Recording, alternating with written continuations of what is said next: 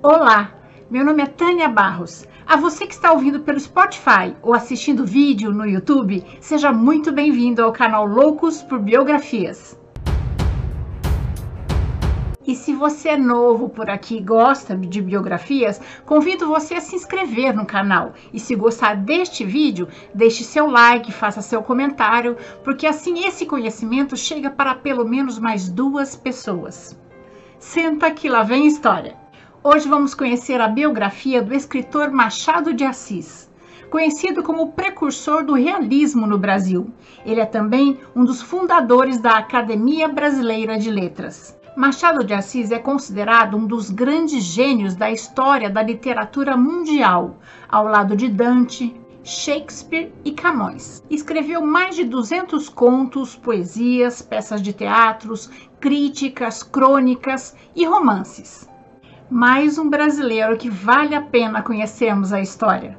Joaquim Maria Machado de Assis nasceu no Morro do Livramento, centro do Rio de Janeiro no dia 21 de junho de 1839. Era filho de Francisco José de Assis, pintor de parede, e de Maria Leopoldina Machado de Assis, lavadeira. Seu pai era negro e filho de escravos alforriados. Seu pai e sua mãe sabiam ler e escrever, fato incomum para a época e classe social que Machado vivia. Seus pais eram agregados de Maria José Barroso de Mendonça Pereira, esposa do falecido senador Bento Barroso Pereira. Dona Maria abrigou seus pais e permitiu que eles morassem junto com ela. Dona Maria José tornou-se madrinha de Machado e seu cunhado, Joaquim Alberto de Souza da Silveira, tornou-se padrinho de modo que seus pais resolveram homenagear ambos, batizando o filho com seus nomes. Então ficou Joaquim Maria Machado de Assis. A história de vida de Machado por si só já é interessante, porque ele nasceu e viveu em uma cidade que se modernizou rapidamente. Quando ele nasceu na cidade do Rio de Janeiro, 84% da população ainda era analfabeta. A iluminação da cidade ainda era feita com azeite de baleia. O Rio de Janeiro era conhecido como a capital das epidemias. Não tinha saneamento básico. Os escravos iam com a tina na cabeça e jogavam os detritos no mar. Machado vivenciou acontecimentos históricos no nosso país, como a abolição da escravidão e a transição do Império para a República. Em 1854, viu o Rio de Janeiro se tornar uma cidade iluminada. A cidade ganhou iluminação a gás.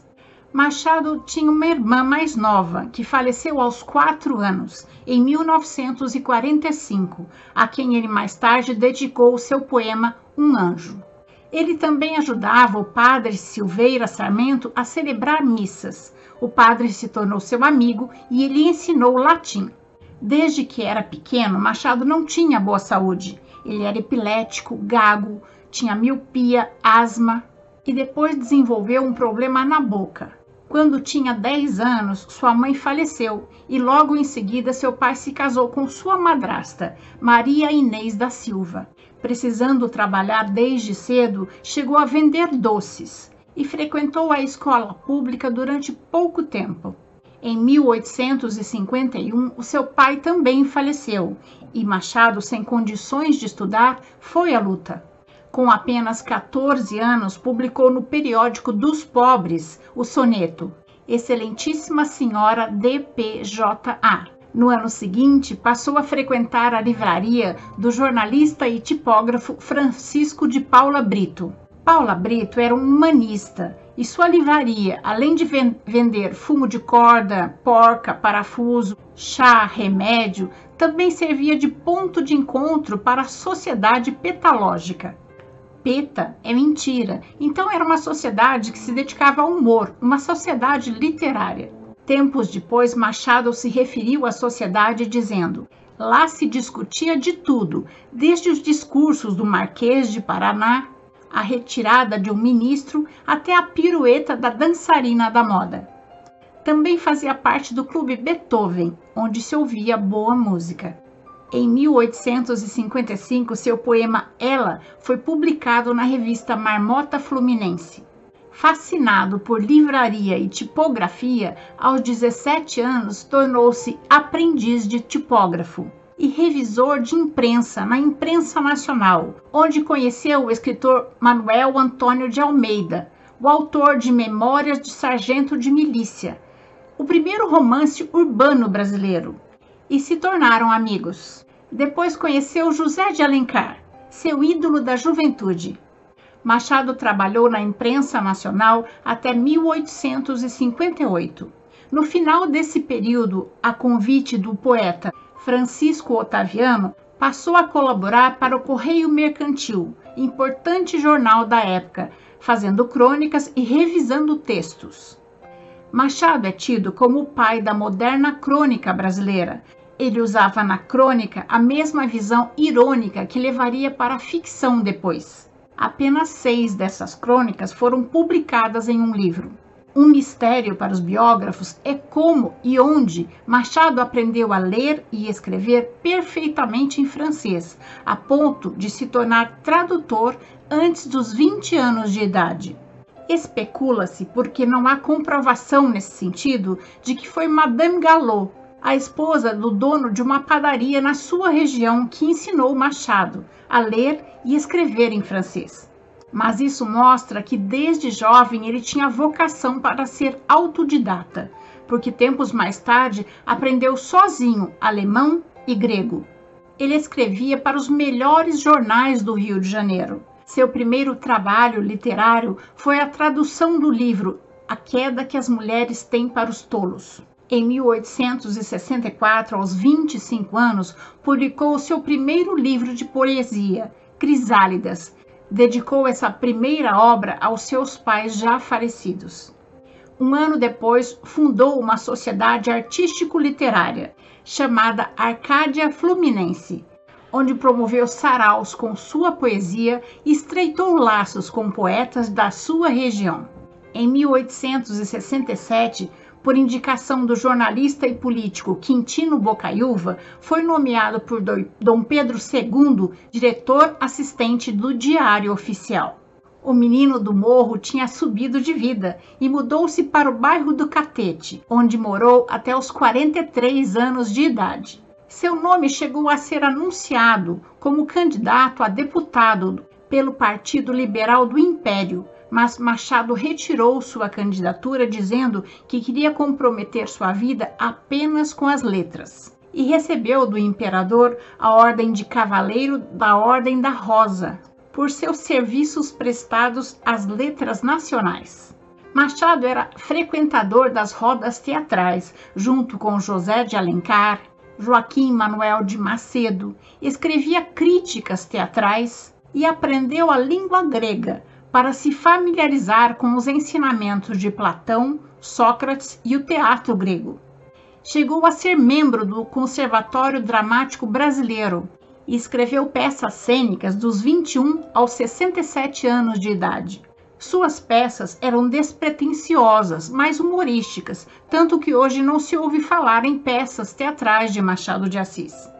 Ele admirava José de Alencar como autor de peças de teatro porque nos livros uh, José de Alencar era mais romântico, mas nas artes cênicas mostrava o seu lado mais realista. A essa altura, Machado já era amigo de José de Alencar, que lhe ensinou um pouco da língua inglesa também.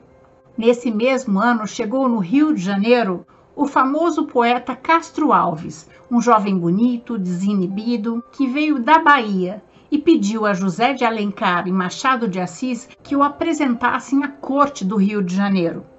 Dizem que Machado não era bonito, mas era simpático, culto e elegante. No mesmo ano em que Castro Alves chegou no Rio de Janeiro, chegou também a portuguesa Carolina Augusta Xavier de Novaes, irmã do seu amigo, o poeta Faustino Xavier de Novaes, que tinha vindo para cuidar do irmão enfermo que acabou falecendo.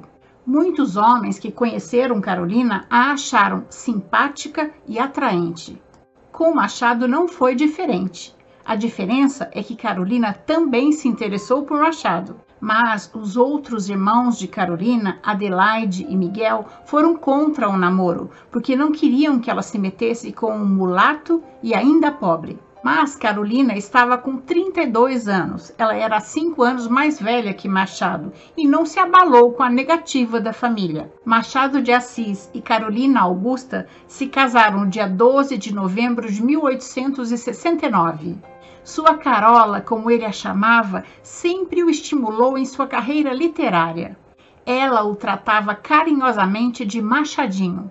Um ano depois do seu casamento com Carolina, Machado conseguiu um emprego como funcionário do Ministério da Agricultura, Comércio e Obras Públicas e começou a melhorar de vida. Nessa mesma época, ele publicou seu primeiro romance, Ressurreição. Nos seus despachos como funcionário público do Ministério da Agricultura, sempre que tinha uma disputa de posse por terra por uso capião, Machado dava ganho de causa a quem trabalhava na terra. Como funcionário público, foi galgando novos cargos e chegou a ser a segunda pessoa mais importante do Ministério da Agricultura, tanto que seus amigos falavam que ele era quase ministro. Ele estava sempre esgotado por trabalhar o dia todo como funcionário público e depois como escritor, e ainda tinha crises de epilepsia. A sua doce Carolina o ajudava em tudo, nas suas revisões literárias e nos cuidados com sua saúde. Não tiveram filhos, mas tinham uma cadelinha que se chamava Graziella. Um dia ela saiu e se perdeu pelas ruas do Catete. Ambos saíram atônitos à procura da cachorrinha e só foram encontrá-la dias depois na rua Bento Lisboa. Depois do Catete, foram morar na rua Cosme Velho, onde ficaram até a morte de ambos. Do nome desta rua onde ele morava surgiu o seu apelido, Bruxo do Cosme Velho. É que certo dia Machado resolveu queimar uma papelada num caldeirão, porque era muita coisa. Quando algumas vizinhas passaram e viram aquele fogaréu, começaram a gritar: Olha o bruxo do Cosme Velho! Continuou escrevendo para os melhores jornais. Seus escritos eram publicados em folhetins, como era comum na época, e depois viraram livro. Em 1882, publicou O Alienista, a engraçada história de Simão Bacamarte, um médico que interna na sua clínica a maior parte dos cidadãos da sua cidade. Inspirados na Academia Francesa com o objetivo de cultuar a cultura brasileira e principalmente a literatura nacional, Machado de Assis e outros intelectuais da época fundaram em 1896 a Academia Brasileira de Letras, com o mesmo número de cadeiras da Academia Francesa, 40. Logo na primeira reunião, Machado foi eleito presidente por unanimidade, ocupando o cargo por mais de 10 anos. Em sua homenagem, a Academia Brasileira de Letras é chamada Casa de Machado de Assis. Há características marcantes no trabalho de Machado como romancista.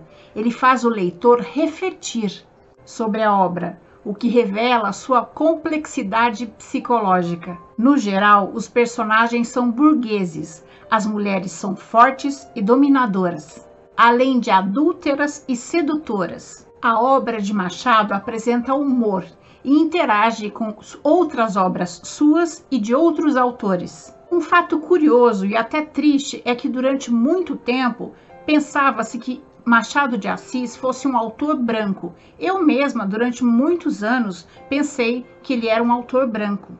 Nas fotos, ele parecia com o nariz mais afunilado, cabelo alisado e uma pele clara.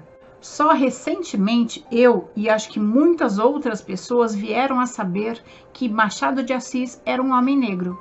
Ele sempre entregou os seus leitores, como fizeram outros autores, como fez Lima Barreto mais para frente, em favor da abolição da escravidão que ele presenciou na sua época e também contra o racismo.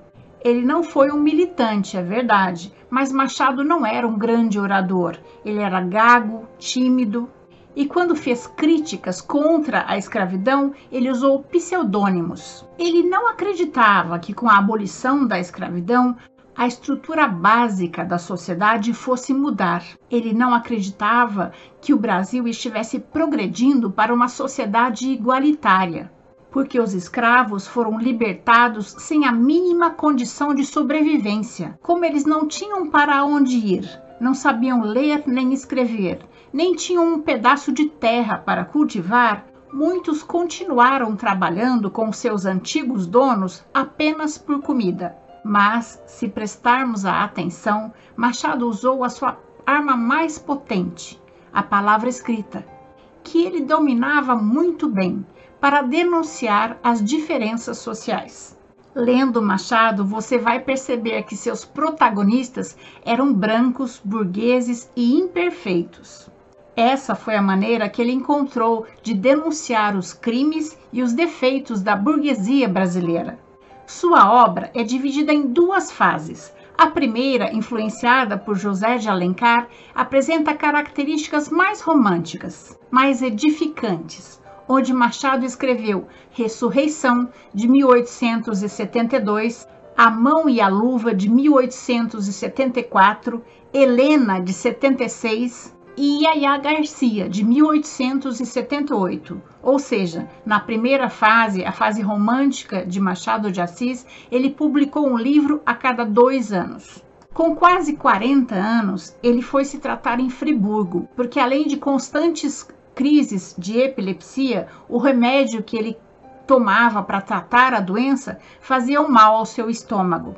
A superação dessa crise é a causa para muitos de uma evolução espiritual que o levou à segunda fase, a fase madura de Machado de Assis. Nessa segunda fase mais realista, ele escreve seu romance revolucionário, Memórias Póstumas de Brás Cubas, publicado em 1881. Obra essa que tornou o escritor responsável por inaugurar o realismo no Brasil.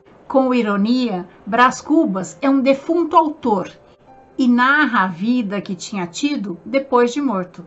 Depois vieram Kim Casboba, publicado em 1891, e Dom Casmurro, de 1899, que conta a história de amor, mas cheia de ciúmes, de Bentinho por Capitu, a morena dos olhos de ressaca. Por sinal, o que vocês acham? Capitu traiu ou não Bentinho? Esse é um dos encantos do romance e uma polêmica que divide opiniões. Deixe seu comentário. Vamos ver qual opinião prevalece. Machado inaugurou um novo tipo de linguagem no Brasil, o narrador conversando com o leitor. Caro leitor, tu que tens pressa que esse livro termine. Enfim, é muito legal ler Machado. Aos 50 anos, Machado de Assis era considerado o maior escritor de literatura brasileiro vivia no meio das pessoas mais admiradas do país, como Arthur Azevedo, Olavo Bilac, Euclides da Cunha e outros. Era um homem feliz, vivia cercado de amigos e tinha alcançado a glória literária. Mas, como nem tudo são flores, Carolina adoeceu e descobriu-se que ela tinha um câncer no estômago. Sem bons analgésicos e paliativos naquela época, Machado viu sua esposa definhar.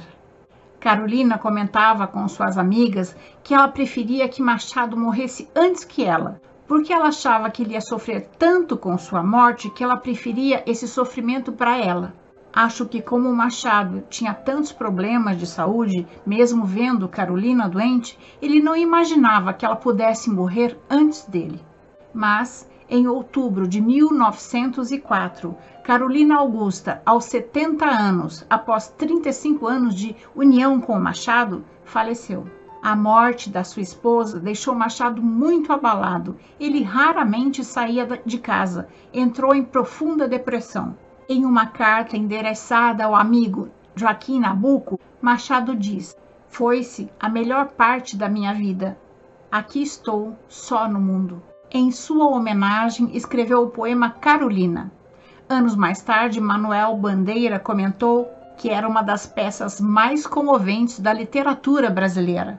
Machado visitava todos os domingos o túmulo da sua querida Carola. Como não tiveram filhos, em 1906 Machado instituiu como sua única herdeira a sobrinha de Carolina, a menina Laura. Com a saúde já muito debilitada, licenciou-se de suas funções públicas. Mesmo doente, escreveu Isaú e Jacó e seu último romance, Memorial de Aires. Joaquim Maria Machado de Assis morreu vítima de câncer na boca no Rio de Janeiro, no dia 29 de setembro de 1908, quatro anos após Carolina. Foi enterrado no cemitério São João Batista, na mesma cidade onde nasceu e viveu sua vida toda.